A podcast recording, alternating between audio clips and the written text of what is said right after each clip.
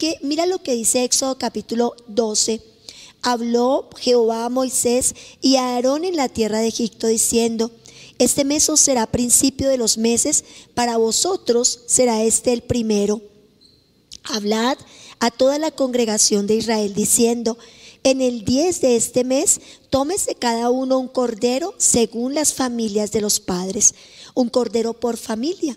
Mas si la familia fuere pequeña, que no baste para comer el cordero, entonces él y su vecino inmediato a su casa tomarán uno según el número de las personas, conforme al comer de cada hombre. Haréis la cuenta sobre el cordero. ¿Cómo será el animal? El animal será sin defecto macho de un año. Lo tomaréis de las ovejas o de las cabras y lo guardaréis hasta el día 14 de este mes. Y lo inmolará toda la congregación del pueblo de Israel entre las dos tardes. Y tomarán de la sangre y la pondrán en los postes y en el dintel de las casas.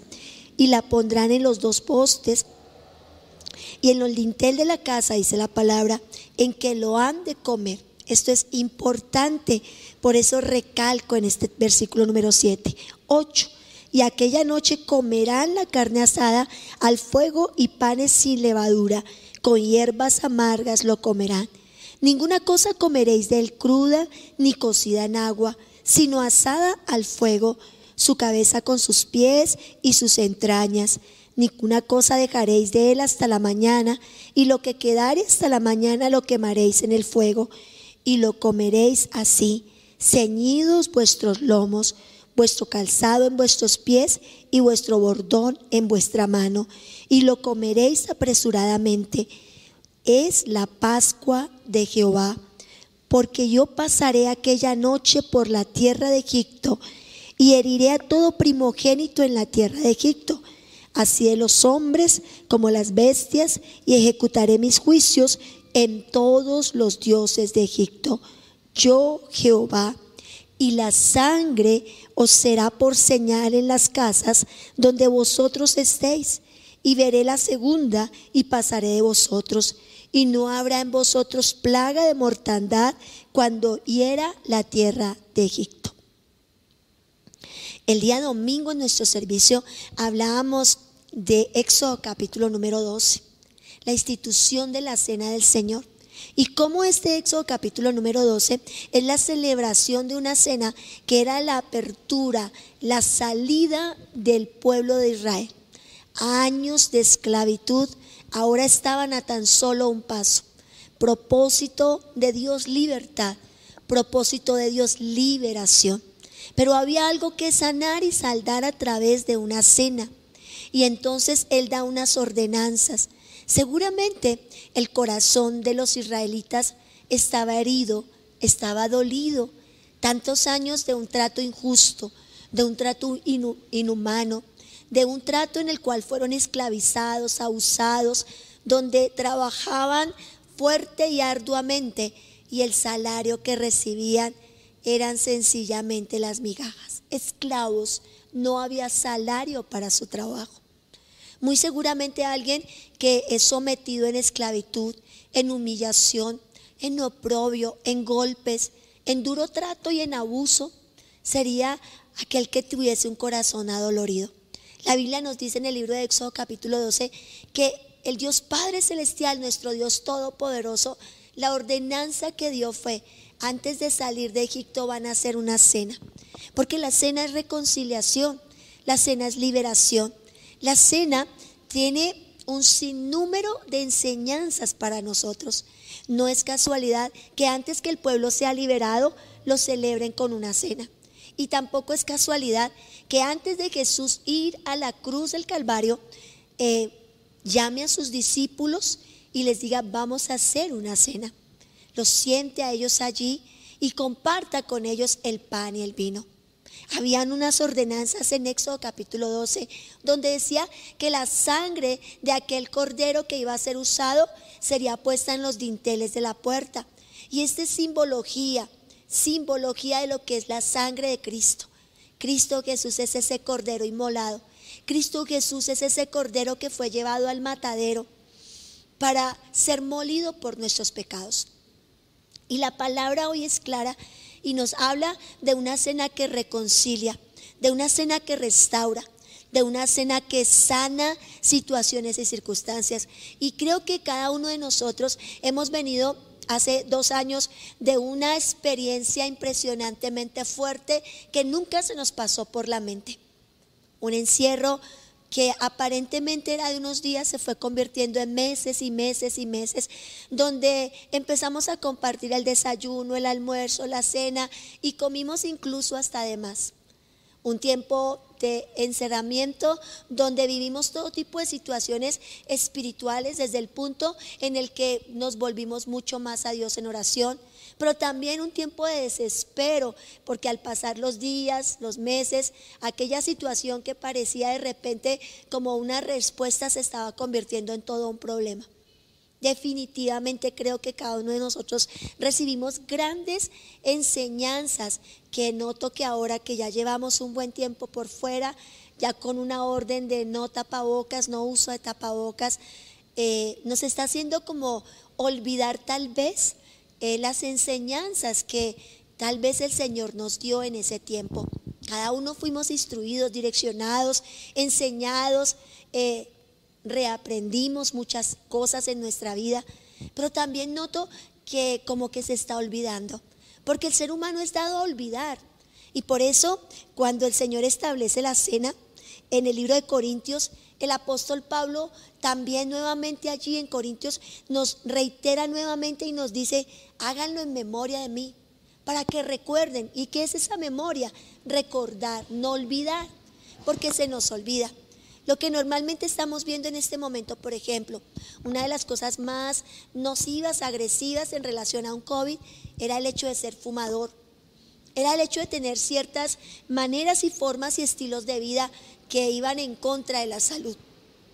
Pues bien, eh, ya estamos disfrutando de salir, de viajar, de hacer nuestra vida normal. Y lo que estamos viendo por la calle nuevamente es la gente fumando, em, fiestas, parrandas, desórdenes, desmanes, excesos. Esos excesos que nos llevan a una destrucción tan, tan impresionante. El apóstol dice, todo me es lícito, pero no todo me conviene. En otras palabras, viva una vida con cordura, viva una vida realmente con entendimiento y con inteligencia. Administre bien el templo que Dios le dio, que es el templo donde habita el Espíritu Santo, o sea, tu cuerpo. Enseñanzas de la palabra, enseñanzas que están marcadas allí. Imagínate, si olvidamos una enseñanza hace dos años atrás, imagínate cómo no vamos a olvidar un sacrificio hecho en la cruz del Calvario hace más de dos mil años. Tiene entonces una connotación especial. Por eso el apóstol, y vamos allá por favor, a Primera de Corintios, Primera de Corintios, capítulo número 12.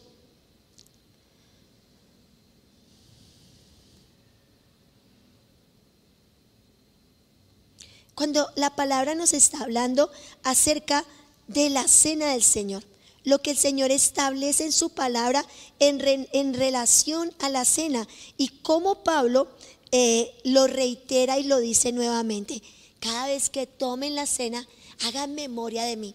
Y también cada vez que tomen la cena, hay ciertas cosas. De pronto, eh, la religiosidad, Em, las estructuras de gobierno de, de las denominaciones han hecho que de repente se digan tales cosas como, por ejemplo, solo los bautizados pueden tomar la cena. Y realmente si tú vas a la palabra, no encuentras ese tipo de requisito. Jesús invitó a sus discípulos, Jesús invitó a aquellas personas con las que él quería compartir esa cena. Eh, Así que no hay un requisito en sí.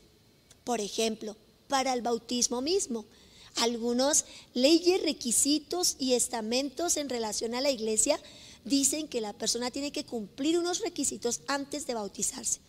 Pero, por ejemplo, en el caso de la palabra nos dice que ¿qué se necesita para bautizarse?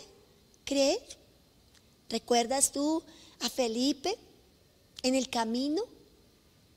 ¿Te acuerdas aquel encuentro? Y aquel hombre sediento, anheloso, le dice, ¿qué necesito para ser bautizado?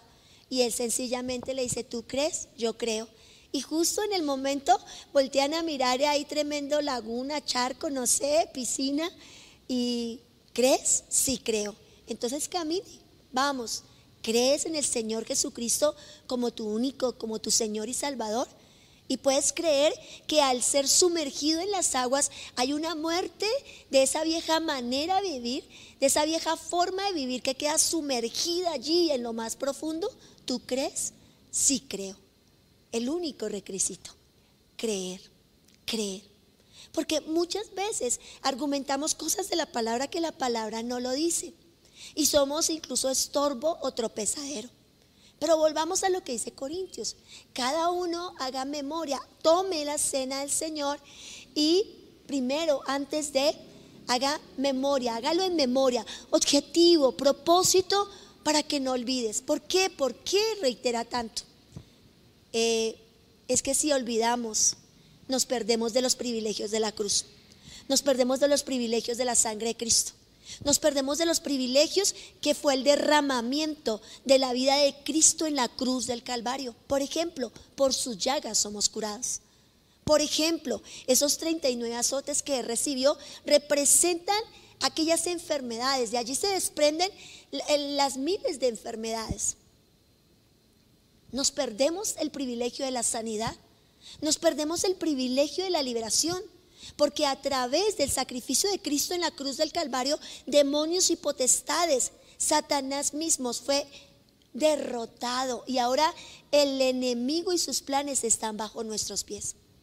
La palabra es clara y nos da la victoria a través de lo que Cristo hizo en la cruz. Pero hay algo mucho más poderoso y es el perdón de nuestros pecados. Ahora ya no vivo yo, Cristo vive en mí. Y entonces puedo decir que he sido perdonado, redimido, justificado por gracia. Había un acta de delitos que me acusaban, que nos acusaban. Pero ahora a través de ese sacrificio, de esa redención tan grande, entonces usted y yo somos perdonados. Y el único acusador es Satanás. Así que ya no hay acusación para el que está en Cristo Jesús. Por eso nos repite y nos dice, de modo que si alguno está en Cristo, nueva criatura es. Las cosas viejas pasaron, quedaron atrás. He aquí, todas son hechas nuevas.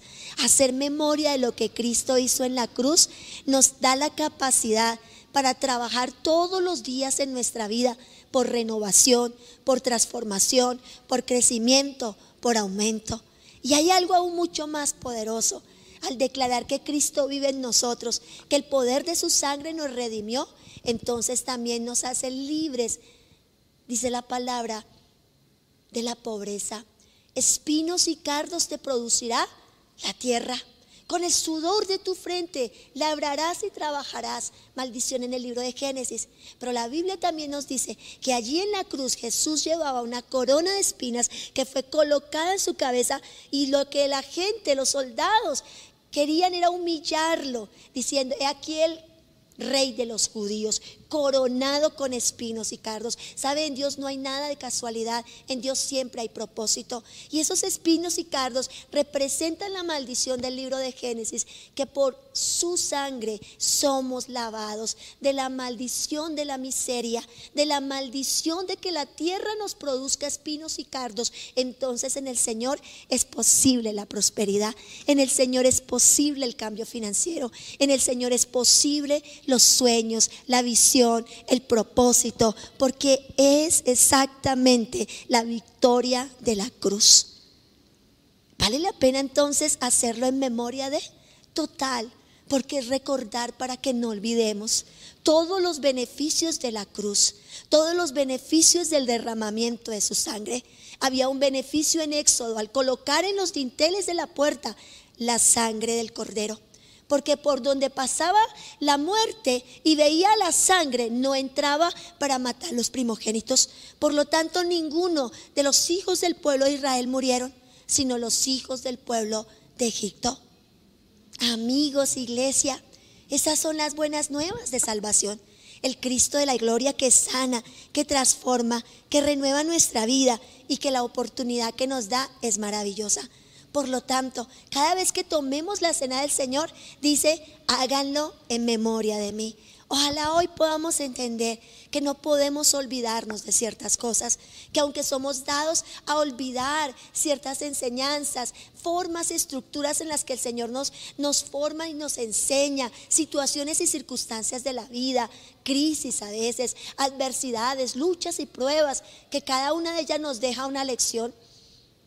Y tal vez olvidamos. Hay algo que no podemos olvidar. Hazlo en memoria de mí. Hazlo en memoria de mí para que no pierdas el beneficio de la cruz del Calvario.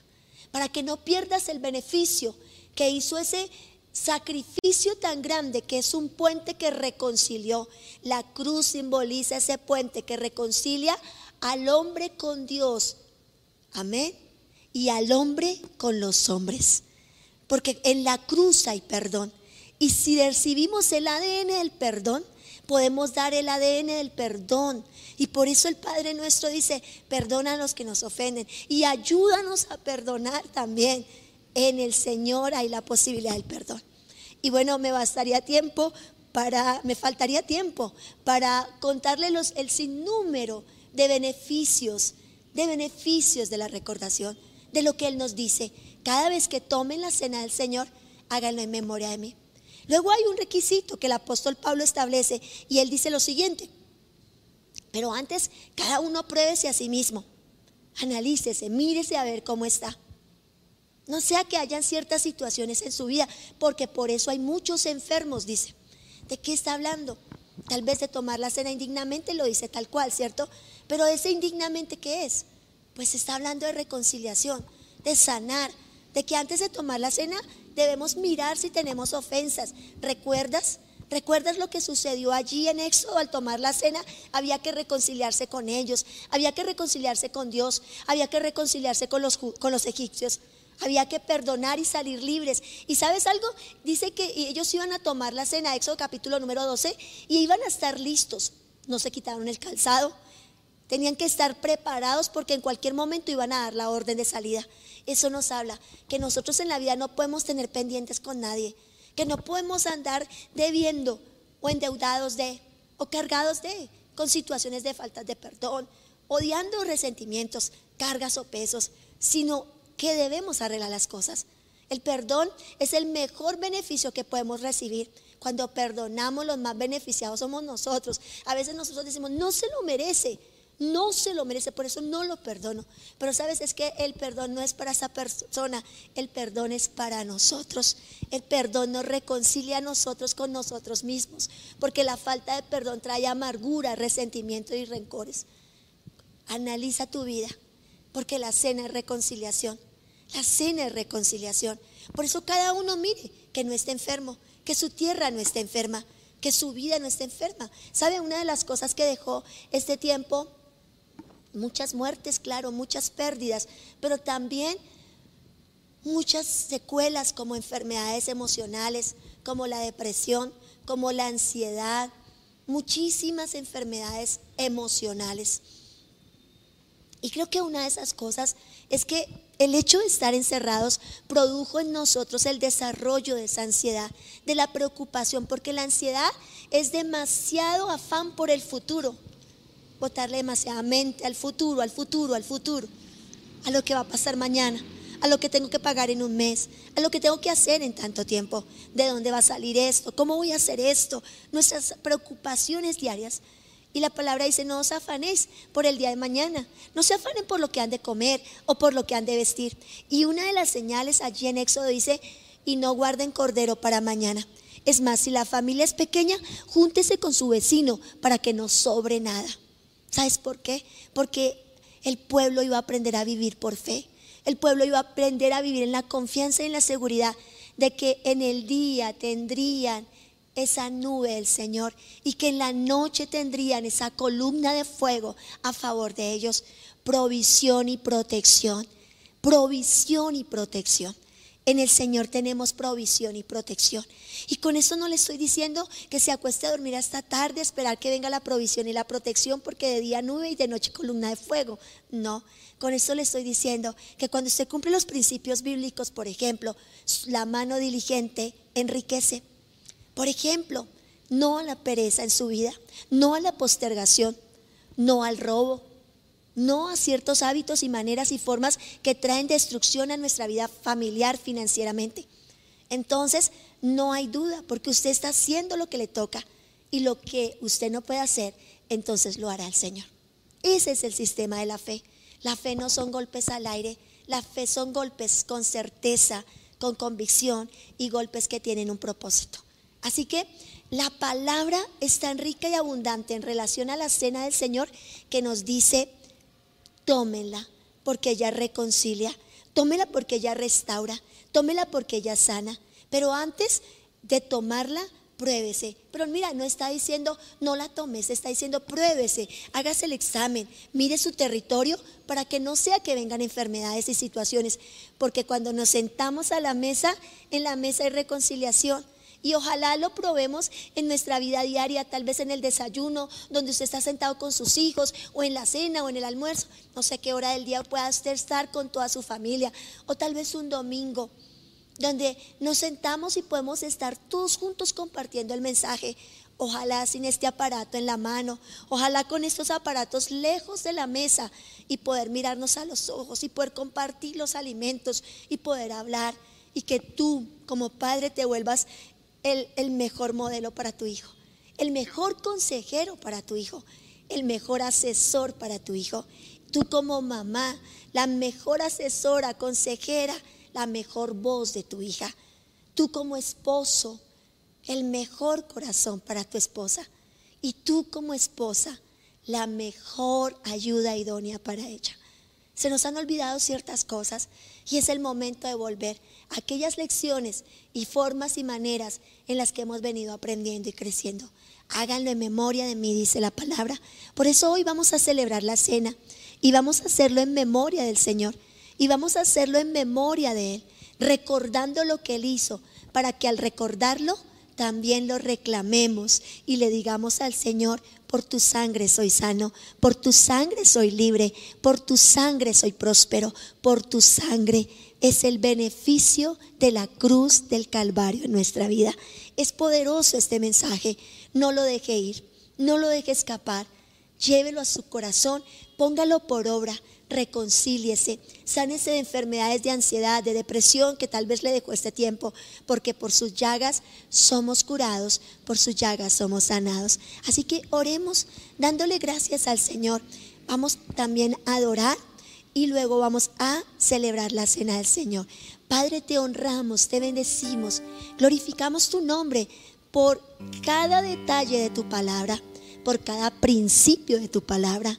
Enséñanos, instruyenos y ayúdanos a poner por obra, a llevar la palabra al corazón y luego a la acción, a poner por obra lo que tú dices de nosotros. Padre, gracias porque nos has enseñado, nos has instruido y nos has direccionado de una manera tan gloriosa y especial en esta hora.